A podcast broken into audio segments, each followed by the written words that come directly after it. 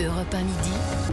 Romain Desarbres. La crise au Paris Saint-Germain, le PSG éliminé de la Ligue des Champions dès les huitièmes de finale, défaite face au Bayern Munich. Jean-François Pérez, on vous retrouve dans Europe 1 midi parce que ça fait beaucoup réagir. J'imagine. Euh, euh, À juste qu'est-ce qui- titre. Qu'est-ce qui cloche au PSG, Jean-François? Bah, à peu près tout. Oui.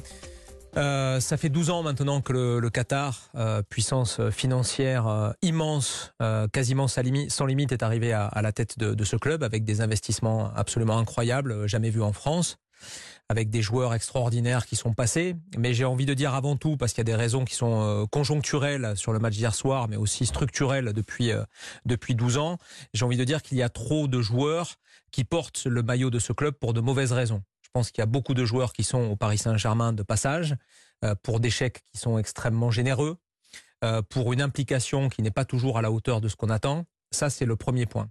Ensuite, il y a un problème de gouvernance, de direction dans ce club, de politique sportive qui est euh, beaucoup trop floue, de dirigeants qui euh, bougent, de directeurs sportifs, d'entraîneurs qui n'ont sans doute pas le pouvoir qu'ils devraient avoir sur leur vestiaire et sur leurs joueurs, pour des raisons financières et des raisons de marketing et d'image. Donc voilà comment, avec ce- cette espèce de gloubi-boulga, on se Oui. retrouve avec un PSG qui, chaque année, invariablement, est éliminé de la Ligue des Champions euh, pour la cinquième fois en sept ans, en huitième de finale. Beaucoup d'appels au, au 39-21 pour passer, pour passer à l'antenne. On a sélectionné René. Bonjour René. Oui, bonjour Romain, bonjour Jean-François. Vous nous bonjour. appelez de l'Essonne, de Puiselay-le-Marais. Vous êtes en pré-retraite. Vous êtes très déçu par euh, cette équipe. Hein. Bah, euh, je pense que Jean-François a tout dit. Euh, je veux dire, le- on va résumer rapidement. Oui. Paris Saint-Germain, tel que c'est actuellement, ne sera jamais champion d'Europe. Hmm. Jamais. Euh, parce que euh, pour qu'une équipe soit championne d'Europe, il faut, il faut que les joueurs aiment le maillot.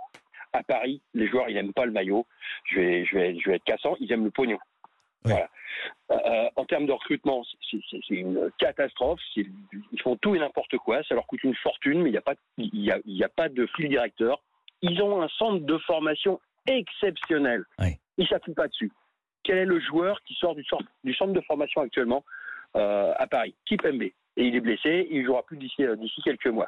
Ils ont Nkoukou, ils ont Coman, ils ont Rabiot. Tous ces joueurs partent, à l'étranger. Et les bons joueurs qui, qui arrivent chez eux, ils les laissent partir. Ouais. Choupo-Moting, ah, c'est c'est flagrant. Choupo-Moting, il en est à combien de buts au Bayern là, cette année? Ouais.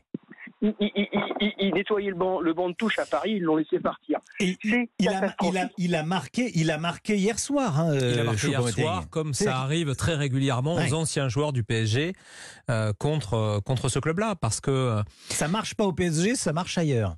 C'est-à-dire qu'il y a une telle, euh, un tel décalage, si vous voulez, de, de, de, de contrats et de conditions au Paris Saint-Germain Mm. avec les autres clubs qu'il y a très très vite une tendance à s'endormir. Et vous avez, pour, pour schématiser, des stars. Vous Ouais. avez eu Beckham, vous avez eu Ibrahimovic, vous avez maintenant euh, Messi, vous avez euh, Neymar, j'ai même Mbappé de côté parce que Ouais. c'est vraiment quelqu'un de, de très particulier. Vous avez les stars, mais à côté des stars, il faut des euh, garçons qui acceptent avec le même enthousiasme euh, de jouer, comme on dit, les porteurs d'eau dans le foot. Oui. Sauf que ces joueurs-là, qui sont en général moyens, sont trop payés et se retrouvent dans une situation qui n'est sportivement pas bonne. Donc on pourrait en parler pendant des heures, mais vous avez un petit peu compris l'histoire. C'est un club aujourd'hui qui est totalement déséquilibré. Oui, non, Mbappé va-t-il rester? C'est difficile à dire, mais j'ai envie euh, quand même d'avancer que vu ce qu'il a dit euh, en conférence de presse hier soir, euh, à savoir le championnat c'est important et on verra après, Ouais. il sera libre dans 9 mois de faire son choix. Euh, je pense que Mbappé aujourd'hui est plus près de la sortie que de rester.